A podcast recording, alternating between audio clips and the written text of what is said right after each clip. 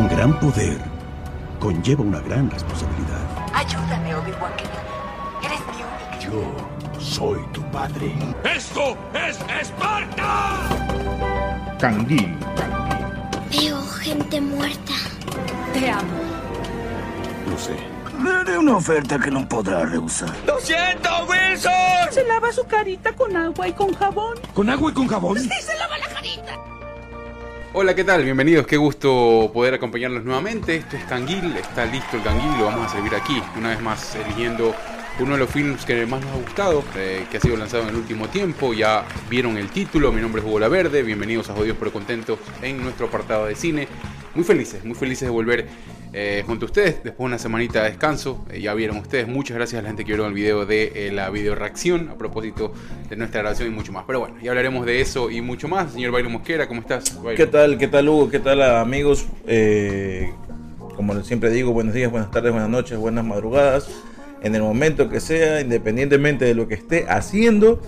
Gracias, gracias por elegirnos, ya sea por audio eh, en la plataforma de Spotify, iPodcast, Google Podcast, eh, o ahora también nos puedes ver por YouTube.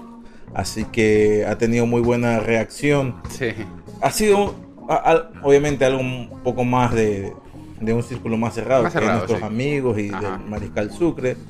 Eh, he visto que hay- han llegado notificaciones de, de, de seguimiento a la página, Sí. de seguimiento también a la cuenta de Twitter, de seguimiento a, a mi cuenta personal también, de, de amigos que y compañeros que no, no nos hemos visto hace ya varios años.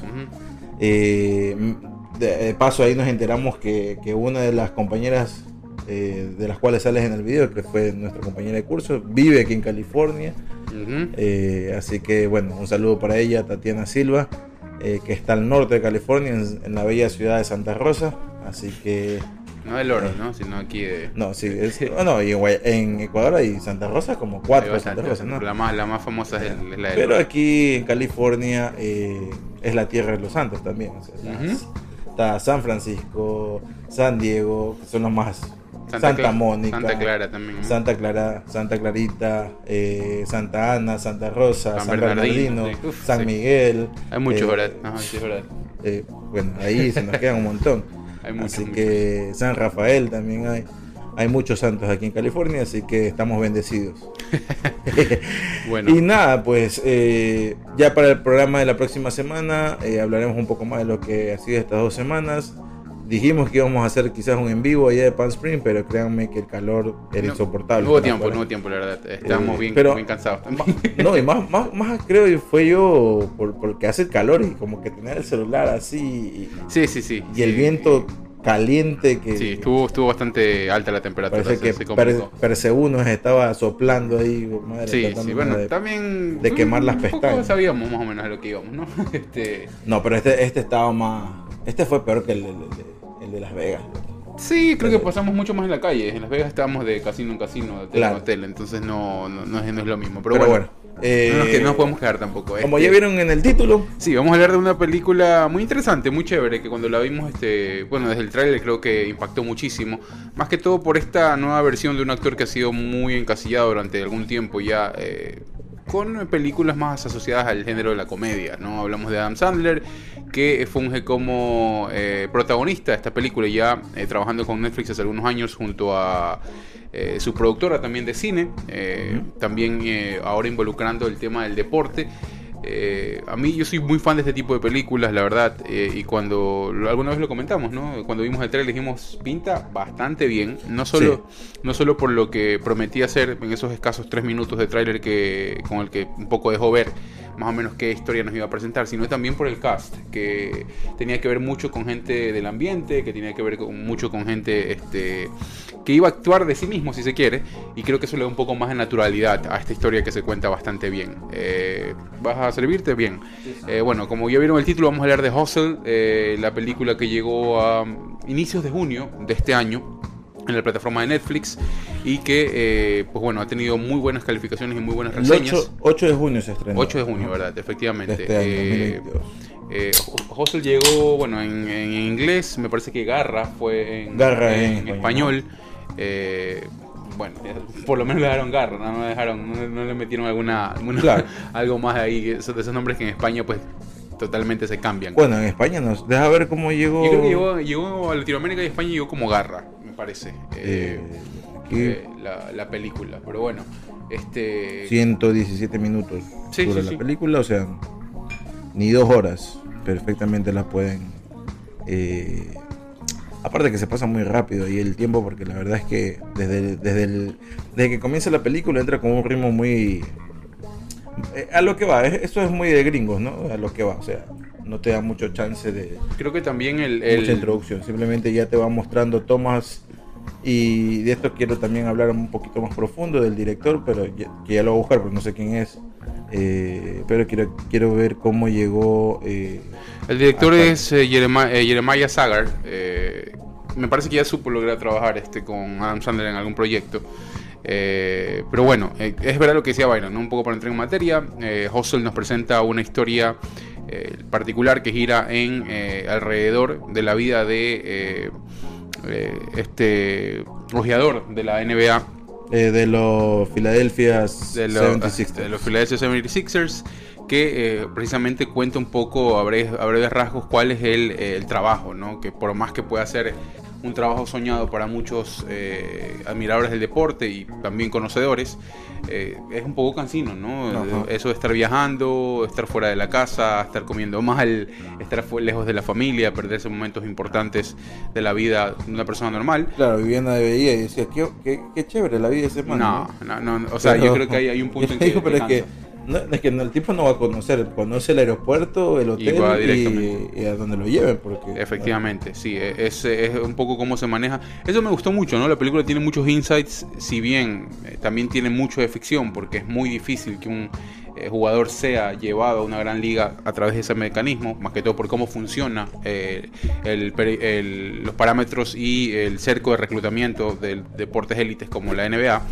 Eh, sí te deja ver un poco cómo se maneja la interna, las políticas de equipos, la, eh, eso- esos grandes eh, centros de eh, preparación, estos gran- estas grandes estructuras que tienen los equipos profesionales para poder hacer Bueno. ese talento y pulir ese talento. ¿no? Sí, te lo, te lo muestra de un lado de, de- de- de- del el interior de, de las directivas y cómo se maneja un equipo de, de básquetbol. Te, lo muestra del lado de las contrataciones, ¿no? cómo, cómo ellos manejan las contrataciones. Pero obviamente ahí hay mucho campo que explorar todavía, ¿no? Claro, sí, sí. Y, y obviamente no se iban a meter en ese, en ese pleito porque no era el, el- el- el fin de la película, ¿no? Eh, un poco lo que se iba a decir, ¿no? Hustle, eh, en español, traducción literal. Hustle es, hustle es como que, Como eh, estar está- eh, ajetreado, ah, moviéndose, un constante de un para movimiento. otro, estar- así como que atolondrado, ¿no? Medio, Sí, este- medio ahí. eh, eh, Es como que la actividad en medio del trabajo, el, el- el- el- ánimo y la energía en medio del trabajo. o Eso, sea, eso es estás hustle. ahí zarandeado, ¿no? Estás Sí. ocupado de un lado para el otro. Y eso, eh, para, bueno, en inglés, te lo muestra al, al empezar la película, Sí. ¿no? Es lo que Adam Sandler está haciendo, yendo de un país para otro, de un lado para el otro, eh, tratando de, de- de cumplir su tarea que es... eh, Buscar contra- talentos, eh, ¿no? Sí, buscar talentos, ¿no? Contratar a un talento. El, el equipo necesita eh, reforzarse en ciertas líneas, pues él lo tiene que ver desde afuera, que se puede encontrar. Y eso yo me imagino que eso, eso es mucho de, a- de ahora, o sea, de estas últimas, ¿qué será? Unos 10, 20 años atrás.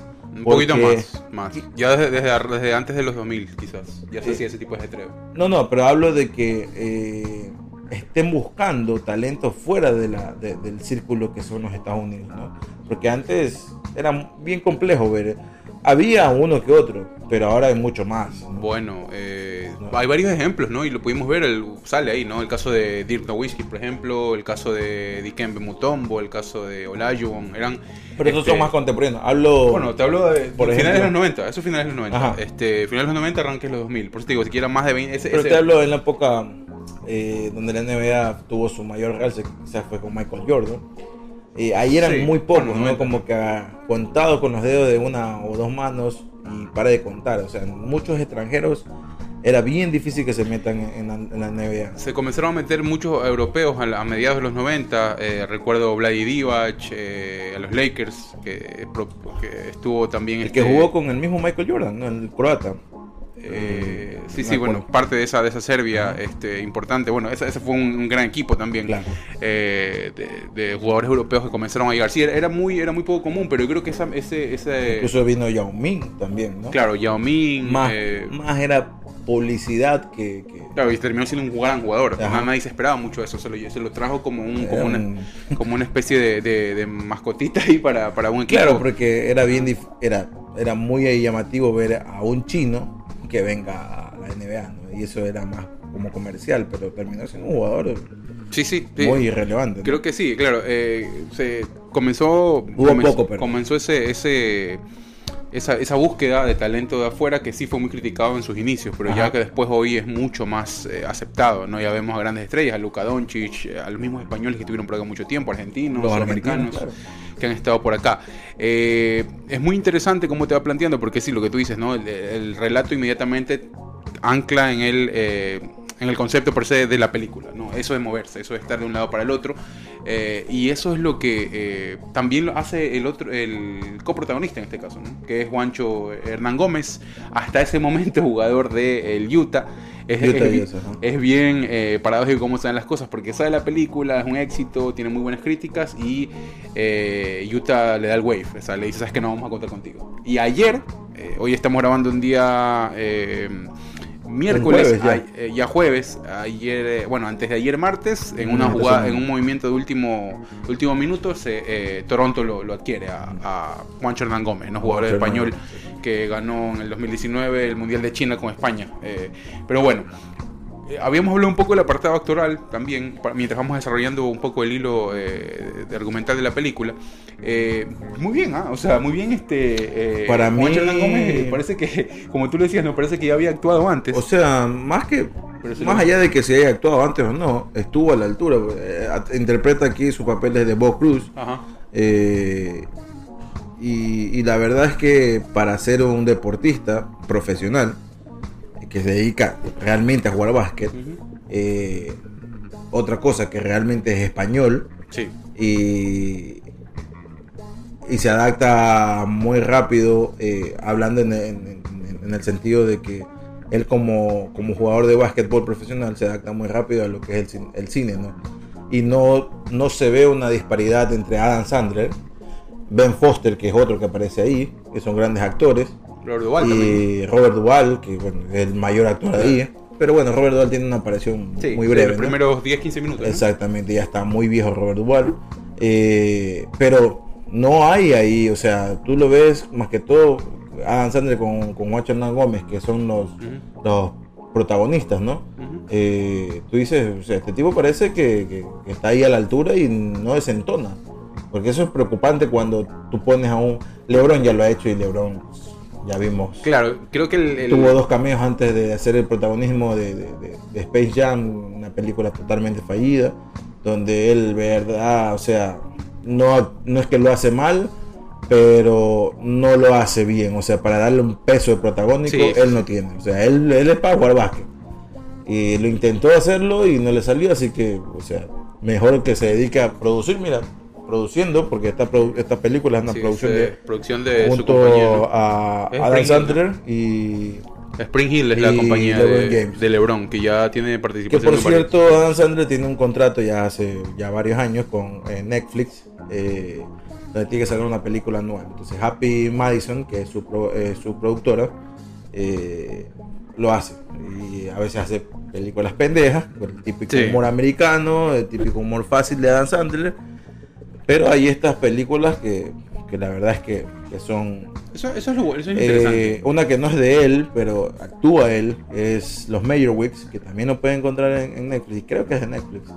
Eh, muy buen papel, nada que ver con lo que hace Dan Sandler, con lo que estamos acostumbrados a ver, y bueno, con James, que es otra. me parece, es que, hay- 24, me parece ¿no? que ese es el parteaguas de, de, de Adam Sandler. Si bien con los Meyerowitz ya coqueteó un poco con el tema del cine No, serio, Dan Sandler había hecho pero no, no Mira, papá, papá de mentira. ¿verdad? Papá de mentira es una película bien heavy, ¿ah? Sí, obviamente, pero- obviamente un poco más apegado a lo que hace Dan Sandler, pero eh, es una película de. Claro, pero eso estamos hablando un poco a nivel de guion y de concepto, ¿no? Pero ya a nivel actoral sí se había un poco encasillado porque era algo que le gusta. Él lo había dicho yo también hace mucho tiempo. Él, le- él le gustaba hacer este tipo de películas que te- tenían un buen resultado en taquilla o que Era eran muy súper- fácil, claro. Sí, sí, o sea, sí, eh, sabías Y que lo, y lo hacía bien. ibas a invertir eh, uno, qué sé yo, 50 millones de dólares y ibas a recaudar unos 200. O sea, Claro, ya con, con Jeff Sabes me parece a mí que ya él dijo como, bueno, oye, me quiero ya encaminar un poco más ya en Y lo- ahí se lo- concentró solamente en actuar, porque él no tiene ni un papel ni que productor, ni director, ni nada por el estilo. Es, fue, Y lo hizo hizo- un casting como un actor y solo se preocupó en la actuación y lo hizo, bastante muy bien. Lo hizo bastante bien. La verdad es que fue una película muy, muy agradable de, de ver y, y más que todo esa faceta, ¿no? Que lo hace un poco más versátil. Bueno, avanzamos en la línea argumental de la película. Eh, bueno, el tipo está un poco desesperado porque tiene estas reuniones de directorio que obviamente son muy exigentes con los ojeadores y tenía una especie de traba, ¿no? Si bien ya eh, había trabajado mucho tiempo para el equipo, tanto así que el dueño ya tenía en mente un ascenso eh, que era una de sus metas, ¿no? Eso de ser assistant coach del técnico principal del equipo, en este caso es Doc Rivers y lo sigue siendo, eh, actualmente en la franquicia de los 76ers. Ajá. Eh, eh, tenía, campeón, Doc tenía, esta, tenía esta traba de eh, el hijo, ¿no? El hijo que estaba ahí un poco amenazando de agarrar el poder y que... Ahí bueno, tenía los dos hijos, él se llevaba con, bien Con con, la la, hija. con la hija. Es poco común que en la NBA esté armando, un equipo de la NBA esté armando de una mujer. Ahora lo hay, creo que hay un par de equipos en la NBA, el Sí. Lakers es uno y bueno, no me acuerdo el otro. Eh, pero bueno, el hijo, ella desiste en, el camino a, a quedarse a cargo de la- del equipo, desiste en el camino y obviamente le da paso libre al hermano que tenía una idea digamos, mucho más tradicional a lo que era la NBA, ¿no? No darle tanto paso a lo nuevo, como quien dice. Entonces, eh, apegarse más a las estadísticas, a lo que, a lo que ves en un video y, y no a lo que ves en la cancha, que antes, antes se contrataba así, ¿no? Claro, En todo, en todo, en quedarse todo un poco por el, por, el, por el sistema de reclutamiento habitual, Ajá. que es, tiene que ver con el seguimiento de las ligas y todo eso de ahí, porque aquí la primera disputa que tú ves de Adam Sandler eh, con el hijo del dueño es eh, por, que, por demostrar que el jugador que ellos estaban siguiendo, que era un alemán, que estaba jugando en la Liga de Alemania, no respondía al perfil de jugador que ellos estaban buscando. Si bien tenían buenos highlights, tenía, pero tenía algunos problemas de actitud y mucho más con el Ujú. equipo que él lo, lo hacía saber. Pues no le decía, no, sabes que este, este no es el tipo de jugador que estamos que ese, buscando. que ese jugador alemán realmente es jugador Claro, alemán de básquetbol y ajá. juega en la NBA. En la NBA, efectivamente. Y bueno, ahí vas encontrando algunos, eh, algunas miradas distintas de cómo se mueve pues el deporte y el negocio. Eh, y ya pues eh, en ese camino sucede algo muy importante que me parece que es uno de los primeros puntos de, de giros de la película, ¿no? Que, que primero el anuncio de él, eh, del dueño, como, eh, o la propuesta del dueño para que él sea assistant coach. Exacto. Y en el mismo día eh, la noticia de que fallece el dueño.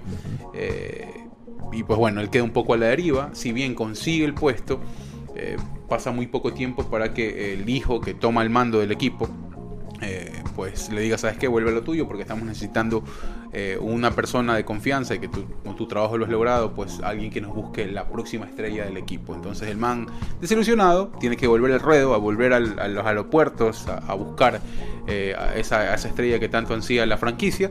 Y pues bueno, él se desmotiva, ¿no? Porque ya estaba visualizado en que iba a pasar más tiempo con su hija, que iba a pasar más tiempo con su familia y obviamente conseguir el gran sueño que él tenía, ¿no? Porque a- además de ver los perfiles y todo, era un estudioso del baloncesto. Entonces él quería como que aplicar Exacto. todos esos conocimientos. Aparte que tenía una carrera frustrada también, eh, que de a poco muy bien hace el guion de mostrarte no de golpe por qué él está Ujú. así, cuáles son sus frustraciones, sino a medida que va avanzando la historia, te muestra la, la frustración de Stan, Stanley Sugarman, que es el papel de, de, de- Adam Sandler, eh, te lo va mostrando de a poco. Claro, no va sacando el demonio de a poco porque sería totalmente... No, y aparte que Asustaría a cualquiera, ¿me le da un poco más de color, o sea, le da, le da un poco más de personalidad, en este caso, a- al personaje, para la redundancia, porque vas, vas añadiendo datos. El- la primera introducción, que fue muy sutil, eh, de, de esa historia que después nos contarían breve, pero muy concisa, es la, esta, este movimiento de la mano y la, y la cicatriz.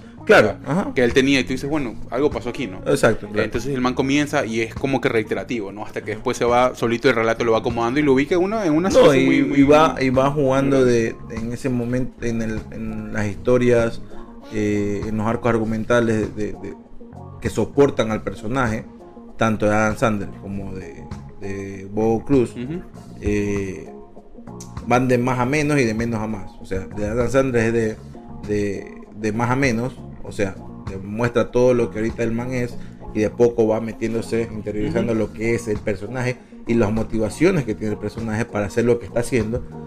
Y Bo Cruz va de menos a más, ¿no? Claro. te muestran lo poco que él es y de a poco va mostrándote todo el trasfondo que él tiene, ¿no? la motivación que, que no tenía y la va encontrando gracias a Stanley Sugarman, que es el que saca lo mejor de él. ¿no? Efectivamente. Y que se hace que cree en él mismo, ¿no? A pesar de que está viendo que es un...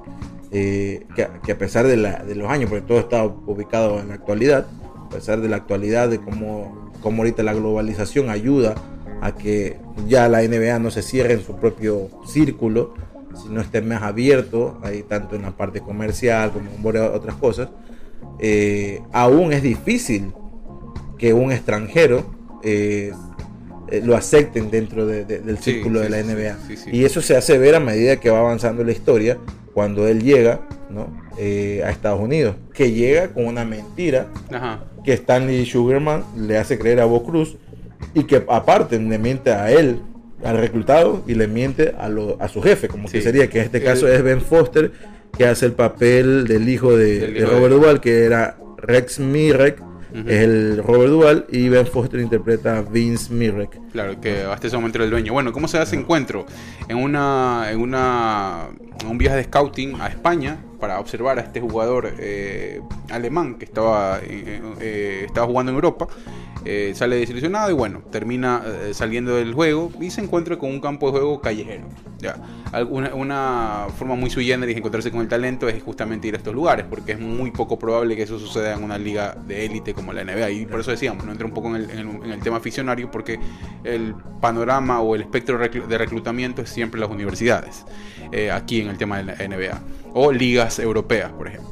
Eh, bueno, se encuentra con este jugador que vemos como una vemos el, el básquet, eh, la esencia del básquet, ¿no? En estos, en estos campos en España, muy, muy rústico, muy, muy de fuerza, muy, muy físico. Donde realmente el básquetbol ahí en España eh, se ha hecho conocer en los últimos años. O sea, no Sí, es una cuestión últimos de 10 tradicional. 10 años, 10, 10 años más o Un menos. poco han más, pero, pero, tenido buenos papeles, ¿no? pero, o sea, no era tradición que, que- que España saque eh, un equipo campeón del mundo, del mundo y de que exporte jugadores de, de básquetbol como ahora lo hace. Sí, ya bueno, y, y a esto acompañado que han, que han conformado una de las mejores ligas europeas. Exactamente. Eh, apoyadas por equipos grandes como el Barcelona y el Madrid, que tienen grandes, grandes equipos.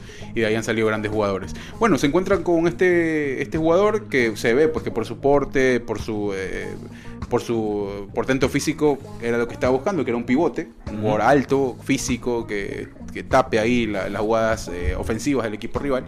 Y eh, se da de una manera muy, muy chévere, ¿no? Porque a esto, a esto, esto también nos invita un poco a introducirnos en el tema. eh, eh, en el tema de composición y en el tema un poco más técnico, el, el tema del que habíamos hablado, ¿no? Las tomas, eh, cómo, cómo, Eso, cómo eh, acompaña mucho en el relato, y ahorita- cómo lo hace, cómo lo hace mucho más, este, creo que sube el, el nivel de intensidad, ¿no? Y ahorita estoy viendo eh, el director, que es un gato muy, yo te decía, eh, se llama Jeremy Sagar. Eh, relativamente está joven, pero ya tiene una gran filmografía. Pero ¿qué pasa? Más Tiene, tiene cortos, cortometrajes y, so- y sobre todo tiene más documentales Claro, cortos. eso se puede ver muy documentales claro. documentales cortos. Y yo, y yo sí dije, o sea, hay un hay, hay mucho eh, juego de, de- de cámara, muchos tiros de cámaras que son de documental. Que no estaba mal, porque la verdad es que para una película donde el deporte es, el, es otro protagonista más, yo no me acuerdo haber visto una película donde hayan mezclado el- los tiros de cámara de documental en una película, eh, digámosle comercial, ¿no? Eh, más que todo basada en, en el deporte. Y hizo una conjugación muy buena, o sea, el, el ritmo de, de- de- de tomas eran precisas y justas, eh, y sobre todo enfocándose en, en las partes primordiales de la película. Obviamente, eh, trataba de tener un lenguaje cinematográfico muy ajustado a lo que estaba pasando. Eh, Cruz triste y, y decepcionado porque le han mentido. Ahí lo veías él solo en una grada, en una esquina, inferior de, la pantalla, con las gradas arriba, solo, totalmente solo, y tú dices, wow, o sea, Claro, hay, hay- esto, esto es muy, es muy de documental. Y entra Adam Sandler por el otro lado y la toma la dejas larga, o sea, no necesitas un plano contra plano. Claro, no, es- Dejemos la toma larga, a ver cómo sucede, cómo sucede la toma, cómo llega el acercamiento de a poco y no le cerremos el plano hasta que comience la conversación. Ya. En las tomas de, por ejemplo, en las tomas de- del entrenamiento de Bo Cruz con Sí. Adam Sandler. Era muy de seguir eh, tomas continuas eh, donde el centro de detención era el balón, por ejemplo, las manos de Bo Cruz. Eso te iba a decir, que es algo mucho más jodido, ¿no? Que en el, en el- en el tema de que, eh, bueno, en el, del género documental, eh, si bien como tú decías, no había mu- muchas tomas muy tomas amplias, después inmediatamente y, y- y con un ritmo muy vertiginoso veías muchos planos detalles también que, que daban peso a la acción. Entonces eso es jodido también, ¿no? Más que todo por, por el vértigo, porque era muy, era mucho, había mucho vértigo por eh, las secuencias de- que, que habían, ¿no? El tema de eh, el entrenamiento, todo lo, todo lo que te podías, eh, lo que te quería transmitir y te lo termina transmitiendo.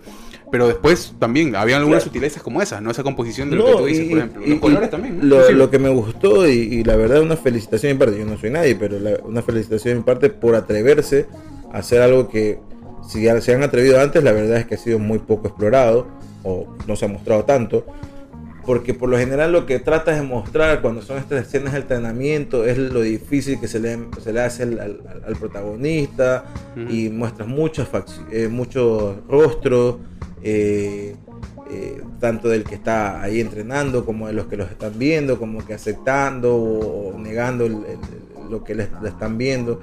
Y tú dices, aquí se olvidó el tipo de los rostros, se olvidó Sí. totalmente. Aquí el balón es lo que me importa, cómo lo está manejando. Concentrémonos, balón, pie, mano, balón, pie, mano, Sí, balón, pie. Y el ritmo en la, eh, de la edición, en el cual él, él- él maneja eh, el- el, eh, su estilo de cinematográfico, es impresionante. La música no, destaca tanto, pero en, estos en este tipo de, de- de secuencias, pues obviamente tenías que meterle la música muy por debajo, destacando más el, el chillido de los zapatos, Claro, la acción, el, el- el sonido del, del bote del balón.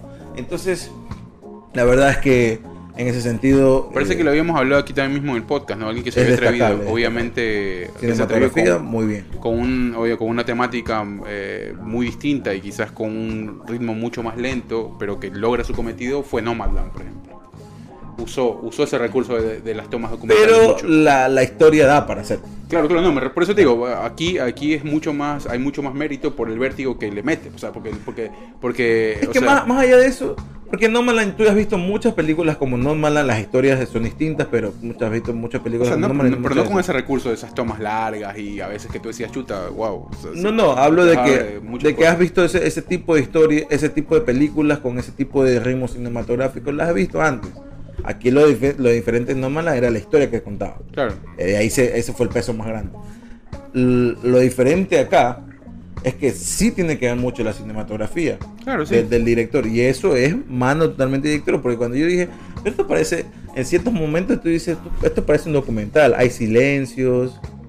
Y tú dices, pero, o sea, esto se trata, sale totalmente el molde de lo que en las películas eh, basadas en el deporte Claro. te muestran, ¿no? O sea, sea una historia de la vida real, una historia ficticia, te muestran. Por ejemplo, me, me acordé bastante de, de, de Moneyball, de, sí, Moneyball, ya. Moneyball, Eh, Invictus también fue buena. eh, eh, Tenía algo parecido, pero solamente lo mostraban cuando estaban hablando o, o salía en, en- cámara Brad Pitt, ¿no? Claro. que, era- que hizo un papelón, pero, pero me entiendes, solo se, se fijaban por un solo personaje.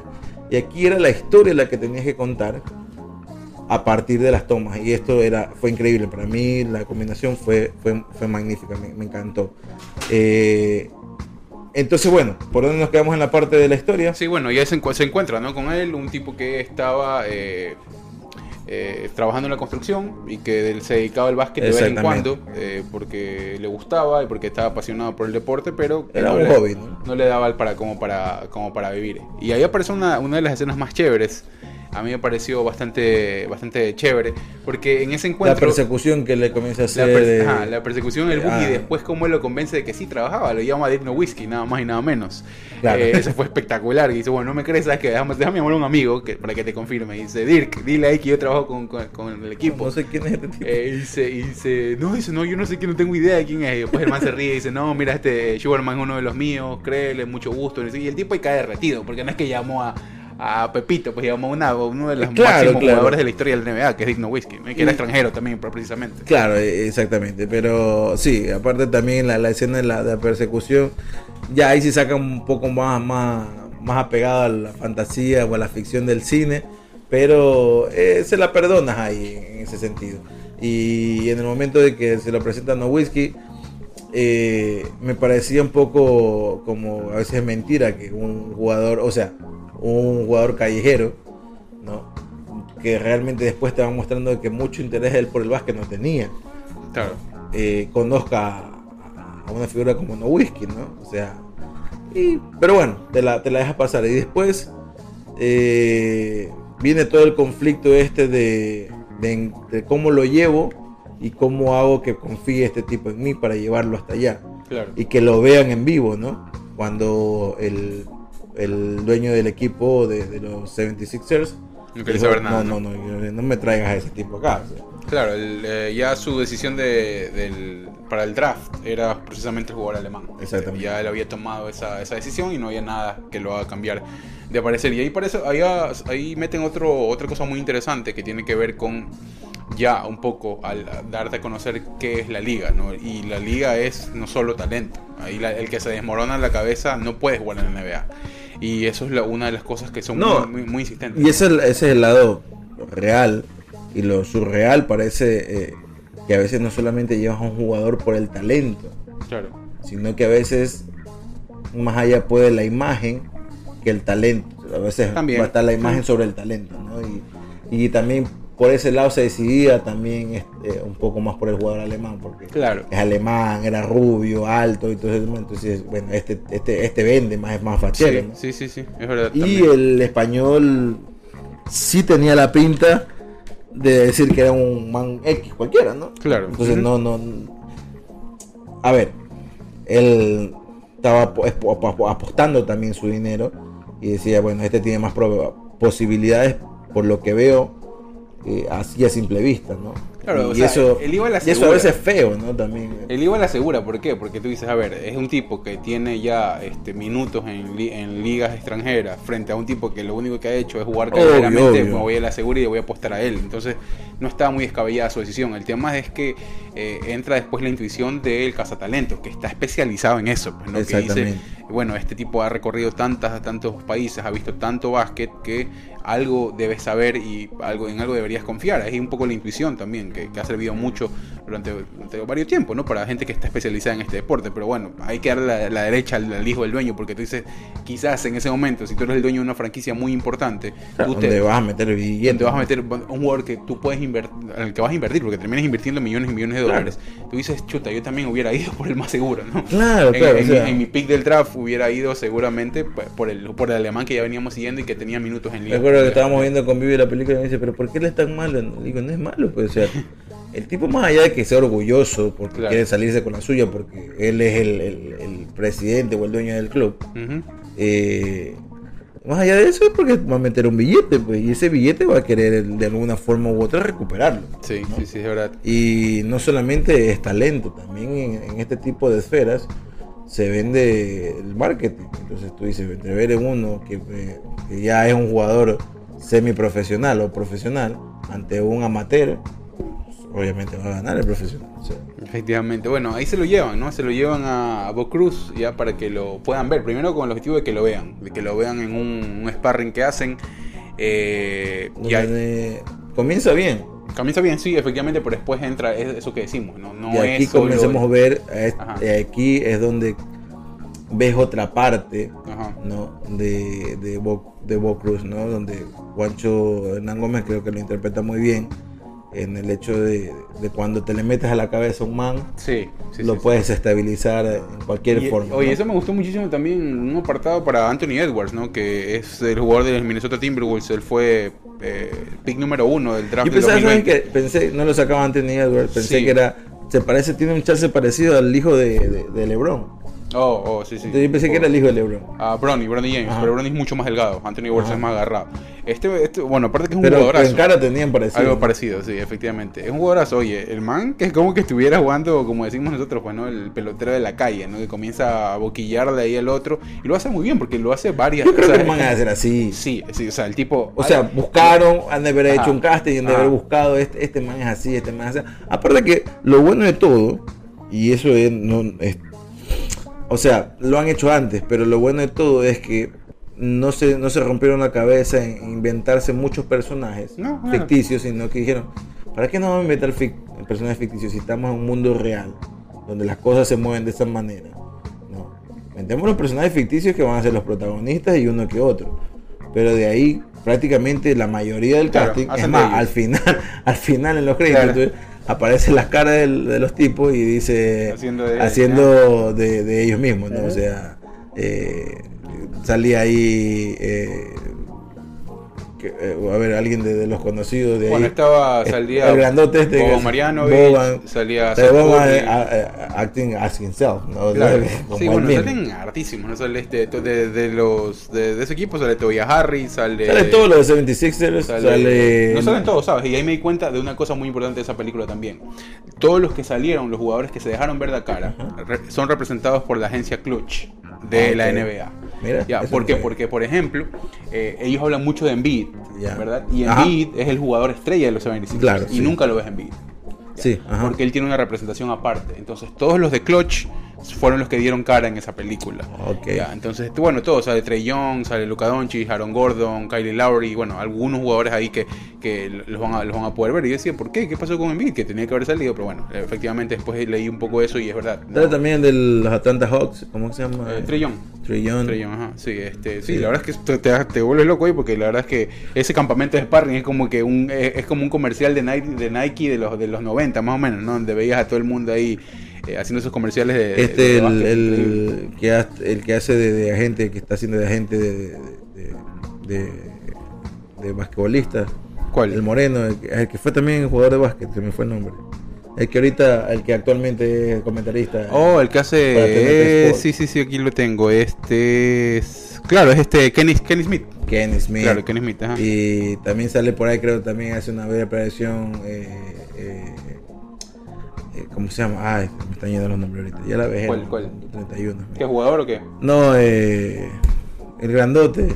Eh, Shaquille, ¿cuál? Shaquille, Ah, Shaquille Shaquille sale, O'Neal sí, sale Shaquille también sale. por ahí, Shaquille. No, es. Actuando del mismo. Jugadores, eh, exjugadores, este. El, el- Jugadores y exjugadores que actualmente están. eh, Charles Barkley también pero parece. en el todos en el mundillo NBA todavía, ¿no? todo Todos. en el mundillo de la NBA. Y es que es bien difícil salir de ahí. Claro, el- estás ahí eh, eh, personalidades tan carismáticas como Shaquille O'Neal, Charles Sí, Barkley, sí, sí. el mismo Kevin Smith. eh, son personajes que, que no van a salir de ahí, hermano. Es verdad, hasta. Bueno, sí, en, en- en el. Y lo bueno es verlos aquí, o sea, actuando de ellos mismos, como, como que fuera esta una historia real de, la, de lo que está pasando en la NBA. Que me imagino que está inspirada en algún momento de alguien que pareció, o sea, pareció algo, eh, padeció algo por el estilo o le pasó lo mismo. ¿no? Hay, hay momentos muy interesantes, ¿no? Por ejemplo, cómo van conectando algunas cosas también. Cuando, no sé si te acuerdas la escena, cuando él va a dejar a la hija a que se encuentren con las amigas Ajá. y le enseña el, eh, este, las él veía muchos videos cuando él estaba en el carro y él te estaba viendo un video de Julius Irving. Eh, le decía, no, oye, mira, que sé qué. Y después, y paradójicamente, cuando está en, ese, en esa búsqueda de hacer que pegue en redes, el reto del Boa Challenge que, que- que surge por idea de la hija, Claro. eh, sale Julius Irving, ¿no? Jugador multicampeón con los Que, 76ers. que eh, eso es bueno porque no es un Deus máquina, sino porque al principio te muestran que Irving estaba haciendo eh, este Boba Challenge. Ajá. ¿no? Eh, y bueno, eso te lo muestran al principio, como que ahí está, ¿no? Este viejito que está tratando de hacer algo que ya no es de su edad. Claro, no, eso fue todo a propósito, ¿no? Lo llevaron a él, él le pide favor, este, le pide favor. No, no, al principio de, no, no, al principio de la, de la película te muestran que este, que Irving estaba haciendo algo también en redes sociales eh, y ya, ahí lo dejan como que nunca más. Claro, claro. ajá. Después, obviamente, en el punto de giro, en el segundo punto de giro de la película, donde todo sale mal y todo lo- le piden el favor a Irving. Claro, que vaya y ayude, ajá. que vaya y ayude y lo arreglan de una manera muy natural Como como, se- lo arregla- como se lo arreglaría a- hoy en día Sí, a través de las redes sociales. Sí, sí, sí, es verdad. Bueno, eh, para llegar hasta ese punto, bueno, las cosas como dice Byron salen mal en esta, en esta, en este sparring que tú, que al que lo llevan. A Bobo Cruz eh, termina fracasando por esto, no se frustra, sale mal del juego, bueno, terminan metiéndose en la cabeza. Y ahí el, si había una posibilidad de que el, dueño del equipo hasta ese momento cambie opinión, pues termina desvaneciéndose porque dice, bueno, no, este muchacho no, no me va a servir, no está listo para la liga y mucho más.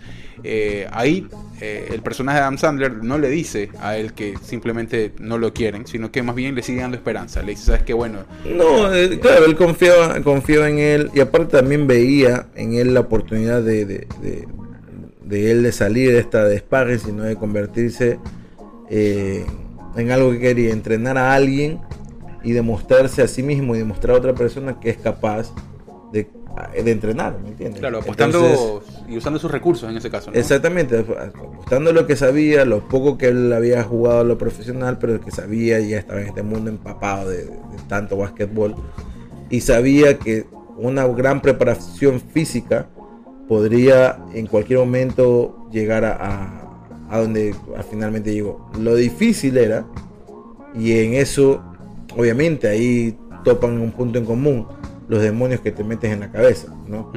Eh, lo poco que, que se consideraba Andas- Adam Sandler para su propia familia y para él mismo de lo que había podido llegar a ser en la NBA y lo poco y, y lo poco eh, razonable que se volvía Bo Cruz al momento que topaban eh, algo de la familia Claro. como que si insultarlo o hablar mal de su familia era, era sinónimo de, de- de- de- de golpearlo prácticamente físicamente en ese momento. Humillarlo eh, verbalmente era muy fácil porque él ah, rápidamente asimilaba el insulto y, y Claro, lo demostraba lo personal, y lo demostraba en la cancha. Entonces, eh, y eso es una debilidad que, que a- creo que en cualquier deporte puedes llegar a, a ser tan bueno pero fracasar en el momento, ¿no? Y, y ahí es donde se topan esos puntos débiles y donde a, a, a Stanley no le tocaba más que aceptar su, su Sí, baja sí, autoestima y su poca su poca eh, aceptación de lo que él había logrado hacer.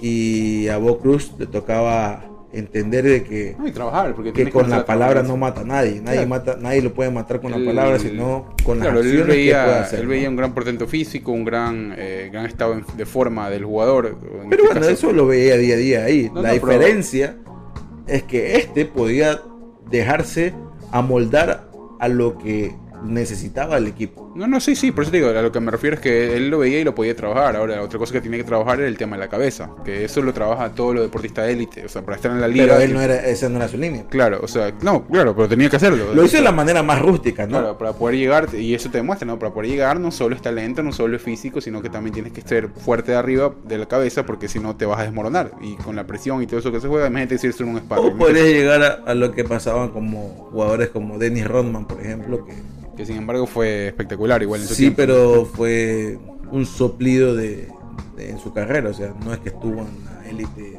por 10 años consecutivos. Ah, bueno. No, Ahí se destacó en un momento, llegó a los Chicago Bulls, que en ese momento eran todo en la NBA, y jugó con Michael Jordan, pero estuvo ahí tres años, o sea, Ah, bueno, ganó varios títulos igual. ganó varios claro. títulos, pero no destacó mucho más. Más destacaba por lo que hacía fuera de la cancha que por lo que Sí, hacía sí, sí. Bueno, y después te, te pones a ver, fuera de, de- de lo que fue esa historia eh, del deporte, el tipo te lo, te lo ves en su documental y es un tipo atormentado hasta, hasta, Sí, hasta la médula. sí, o sea, es un sí. tipo que todavía no supera sus cosas. Pero bueno, eh, se comienza a trabajar más en él, no le dice que ya no quieren saber nada de él y eso fue pues ahí un poco la, apuesta que hacía Adam Sandler eh, para en su personaje para seguir, ¿no? Pues buscar alguna oportunidad, algún hueco porque no solo era el ojeador, sino que conocía muchísima gente dentro de la liga, los contactos con los otros equipos y todo, mucho más para ver si es que podía meterlo. Finalmente eh, no se puede, ¿no? Se puede, no se puede, este, no, no logra meterlo eh, y va buscando otros, eh, otros lugares de sparring para ver si es que por ahí alguien más intenta. Hay una jugada eh, trascendental porque él ve que eh, el tema de la familia es muy pesado para, para él, o sea, para Bo Cruz, que es muy importante. Y previo a el último gran sparring y la última gran prueba, le trae a su familia, ¿no? Lo, lo tiene en un hotel a él concentrado y todo, diciendo dormir temprano, a comer bien y todo eso de ahí. Ya en lo físico estaba listo, pero otra vez nos dejan ver que mentalmente no lo estaba. Entonces, este, él trae a la familia y se reúne con la hija, con la mamá, con la madre, que eran los que un poco parte de esa familia disfuncional que había, pues él tenido que experimentar desde muy chico. Y eh, pasan a ese gran sparring, pasa ese gran momento y nuevamente se topa con el personaje de Anthony Edwards en el equipo, eh, en el equipo rival y Edwards que ahí, eh, si bien tú lo, lo notas que es muy joven, tiene cosas de cuco viejo, seguramente que las tendrá en la actualidad. Yo creo que el tipo es así. Sí, seguro, es seguramente. Y sabes que lo chévere de este tipo de producciones es que, a diferencia de otras de años, de muchos años anteriores, hay mucho material suelto en, en YouTube y cosas que tú puedes ver. Claro. Eh, y sí, o sea, Anthony Edwards es un tipo que no quería dejarse de hacer nada eh, que lo haga ver menos como jugador, inclusive en, la- en las grabaciones. O sea, el man, el man era un tipo que Claro. no quería perder una bola, que no quería perder un rebote. Entonces también tiene que ver mucho con la, con la competitividad y también la, cuál es la personalidad del jugador. Eh, en ese gran partido arranca una vez más bien eh, eh, Bo Cruz, pero eh, el personaje de Anthony Edwards ve a la madre y ve a la hija y se le comienza a cargar por ahí y lo comienza a presionar y a presionar, a presionar hasta que ya no puede más y el tipo se sale de sus cabales nuevamente intenta golpear inclusive a, este a este archirrival que se va aflojando en el, en el camino y queda fuera del juego ¿no? esa fue la última gran prueba que él tenía para demostrar que estaba listo para la liga y ahí se desmorona todo, pues ahí se le desmorona el mundo a, a- a- inclusive a Adam Sandler que le termina contando a la esposa cuál es la situación Ajá. y le dice, ¿sabes qué? Mira, esto fue lo Que ese, pasó. que ese- que no, me, no me gustó el, el- el personaje ahí de Queen Latifah. Eh, de- siendo esposa de Dan Sandler, ¿no? Porque O sea, ¿no te gustó en general o en esa no, no me gustó de ella como, como- o sea, la- el papel no le pegaba para ella. Eh, no sé, como que se la veía muy lejana con él. ¿no? Eh, No, no, no, no, te- no, no entra mucho tampoco no tuvieron, no tuvieron mucha química ahí. Como, Puede ser, sí. Como matrimonio no funcionaba ahí. O sea, no sé, yo creo que era más por cuestión de ella, como que no, no, no estaba. eh, no había química, no había química en el momento de los que, en el momento de que salen en escena eh, los dos o interactuando con alguien más, no sé, no parecía un matrimonio. Eh, cosa que no parecía, por ejemplo, con Bo Cruz, ¿no? con, con Juancho. O sea, el tipo parecía que realmente había sido su vida, ¿me entiendes? Claro, sí, sí, bueno, Eh, puede ser. Entonces, sí, sí, no, ahí no, no, no cuadró tanto. Pero sí, obviamente, él comparte eso con la esposa y la esposa también comienza a ver, eh, o sea, se está invirtiendo un, un dinero con este tipo y el tipo, por una pendejada, eh, está, está dejando, o sea, está desaprovechando la oportunidad que tú le estás dando. Claro, el tipo no veía en ese momento que la oportunidad se le iba a escapar solamente por, por cabrearse, porque Sí, sí, sí. puteaban a, a la familia, o sea. Pero es parte del juego, o sea. Sí, sí, sí, parte Y de eso era lo que eh, eso era lo que al fin y al cabo era lo que trataba de hacerle entender, ¿no? Entonces, esto va a ser parte del juego siempre, o sea. Sí, sí, o sea, siempre el, Pero el otro, el, el de lastimosamente, y eso es lo creíble, nunca estuvo en el juego. claro, Hasta que comenzó a estarlo, o sea, y él nunca había estado en el juego, simplemente era jugar por apostando tantos dólares y ya. claro, ya, ya llevarlo a otro nivel, un nivel más de élite y más profesional, o sea, eso es lo, todo lo que implicaba ese juego. Bueno, Exacto. En esa, esa oportunidad la pierde y ahí pues le termina diciendo a Adam Sandler le termina diciendo, sabes que mira, yo hasta aquí podemos hacer esto, no hay oportunidad más, esta era la, la oportunidad, Y tienes que regresar, ver. tienes que regresarte a España porque no hay posibilidad de que algún equipo Y te ya no te cabida". puedo seguir manteniendo. ya no, pues me sale muy caro, aparte de ahí lo que consumías en el hotel, eh, cuentas Que era estúpido, esa nota era, era muy estúpida también. O sea, pedir un plato y solo le daba una mordida y después desperdiciaba el resto del plato. Sí, ¿Qué sí, eso bien raro, ¿no? Loco, para eso para un gordo es, o sea, hermano, discúlpame. No, bien raro, bien raro eso ahí, ¿no? O sea, aparte que, era- es que es que ahí te das cuenta que el tipo no era un deportista carta cabal, porque los deportistas lo que hacen es comer bien y comer bastante. Claro, Eh, pero los- chucho, o sea, estos imagínate este- O sea, este man nunca, nunca la mamá le pegó porque dice, mira maricón, aquí no hay que comer de puta. Claro, claro, claro. Y aparte Porque que te- si vienes de un lugar que tiene mucha precariedad, no pasa eso Exacto, tampoco. pues o sea, él dice, o sea, esta huevada, maricón, mi No, no mamá me pasa, pega no un, un, un escobazo. no, pues. no pasa, no sucede eso ahí. O sea, nunca se sentó la mamá de este man con un palazo ahí, a ver, comes hasta lo último. Efectivamente. Entonces, sí, pues porque yo entendiera que es un tipo que él viene de, de la autenticidad y que Claro. todo le sobraba, ¿no? Entonces Claro, no, comía un pedazo y ya dejaba batuqueado. Basta. Eso sí era, eso era, era, era bien raro. Bueno, este, bueno, cuando ya se están despidiendo y le está diciendo, bueno, eh, gracias por todo, gracias por creer en mí y todo, lo llama precisamente el, el personaje que hace de Kenny Smith. Que le dice, sabes que hay un gran sparring, un último gran sparring para eh, que lo traigas a vos. Van a estar varios coach de la liga. Va a estar como que lo mejor del talento joven. Así que si puedes alcanzar el avión, muévete y tráelo porque esta va a ser realmente lo de tiempo la oportunidad. Y la tercera es la vencida, dicen, ¿no? Eh, eh, bueno, él lo, lo- lo intenta, los persigue y lo logra, lo logra alcanzar. Lo llevan a este... Fuera de prensa también, no, no, no Claro, había prensa. Era algo muy cerrado, era algo que, claro, que ya era como que la, la última oportunidad para él. Lo llevan a este a este sparring y ahí tú ves, pues, ¿no? La, la crema de la crema de la NBA. Ahí aparece Trey Young, aparece Aaron Gordon, aparece Seth Curry, está el mismo Boban que también había, se- había presentado, se había presentado como un prospecto.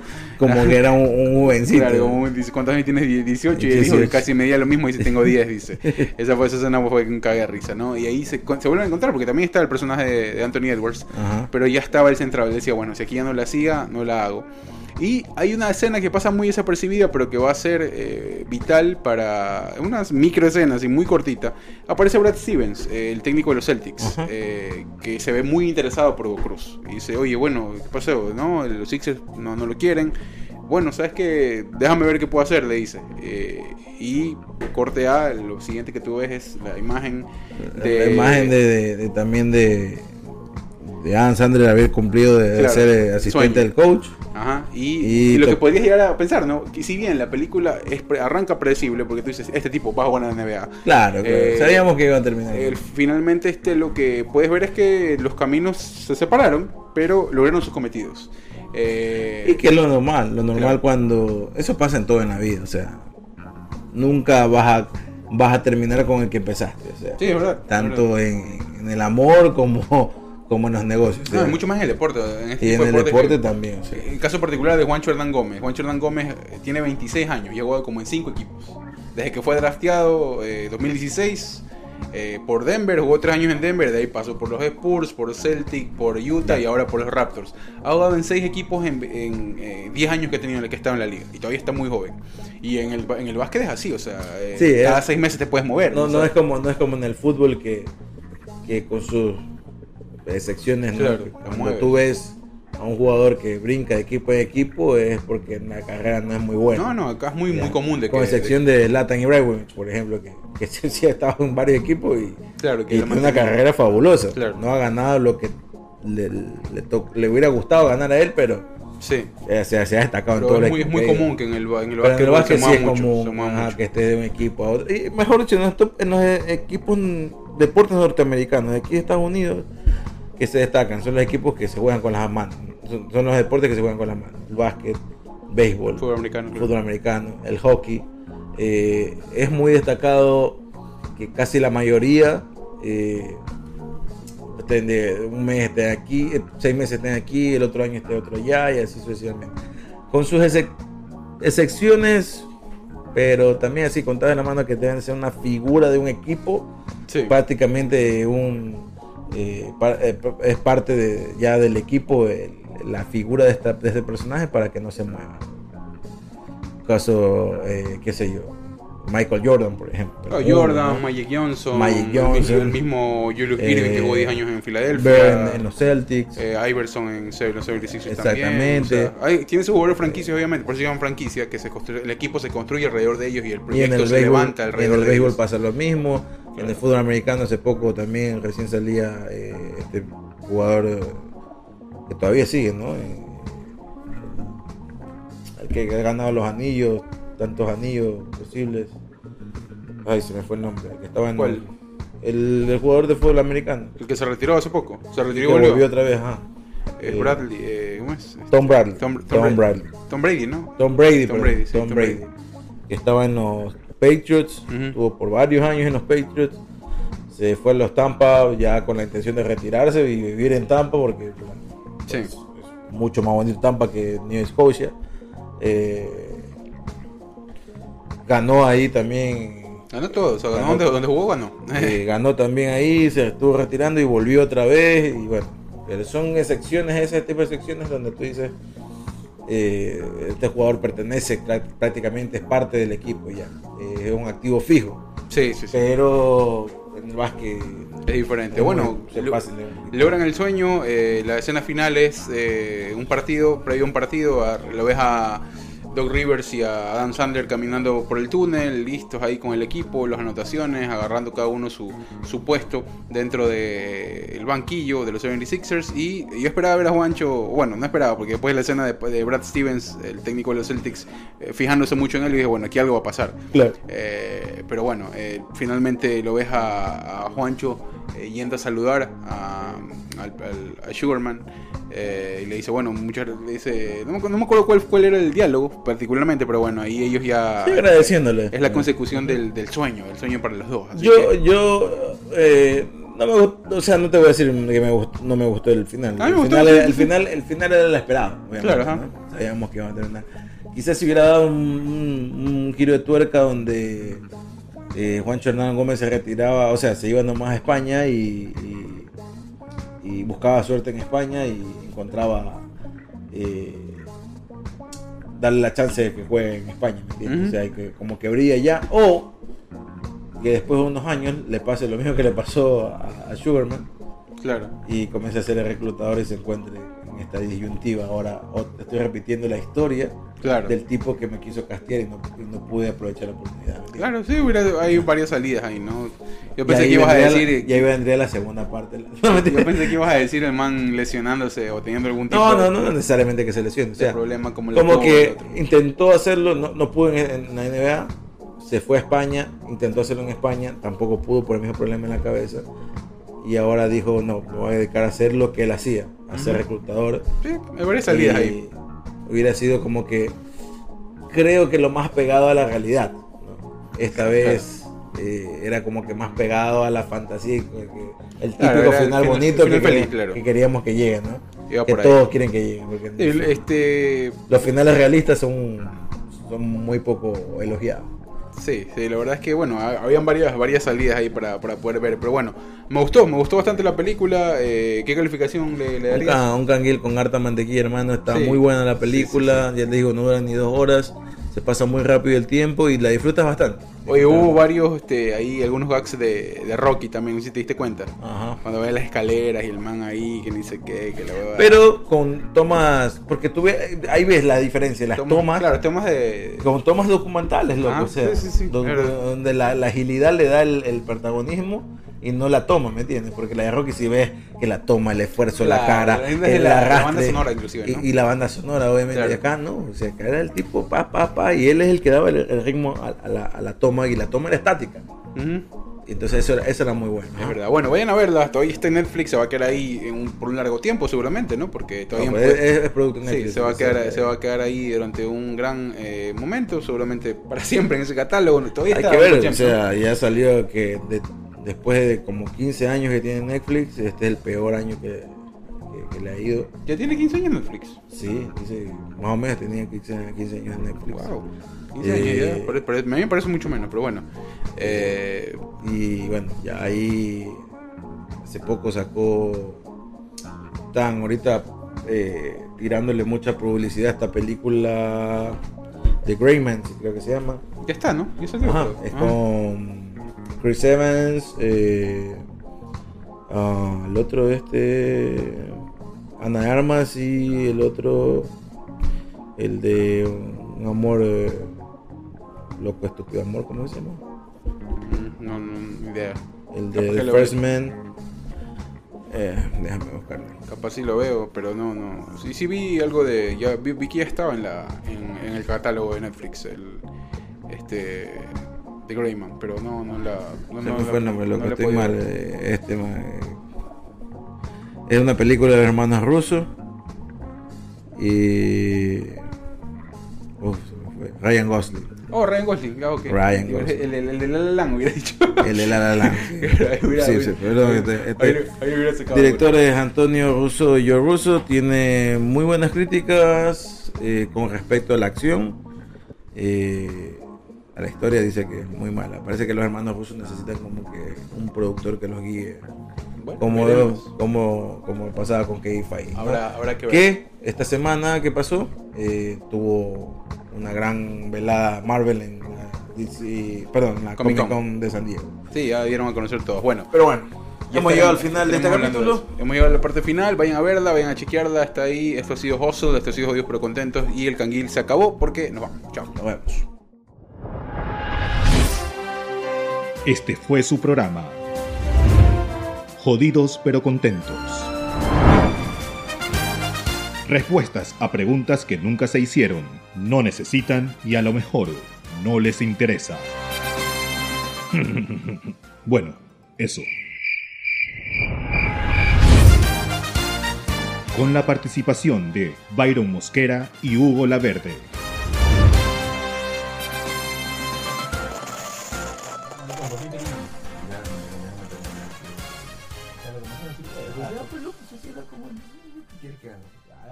Tiro, qué dice la gente.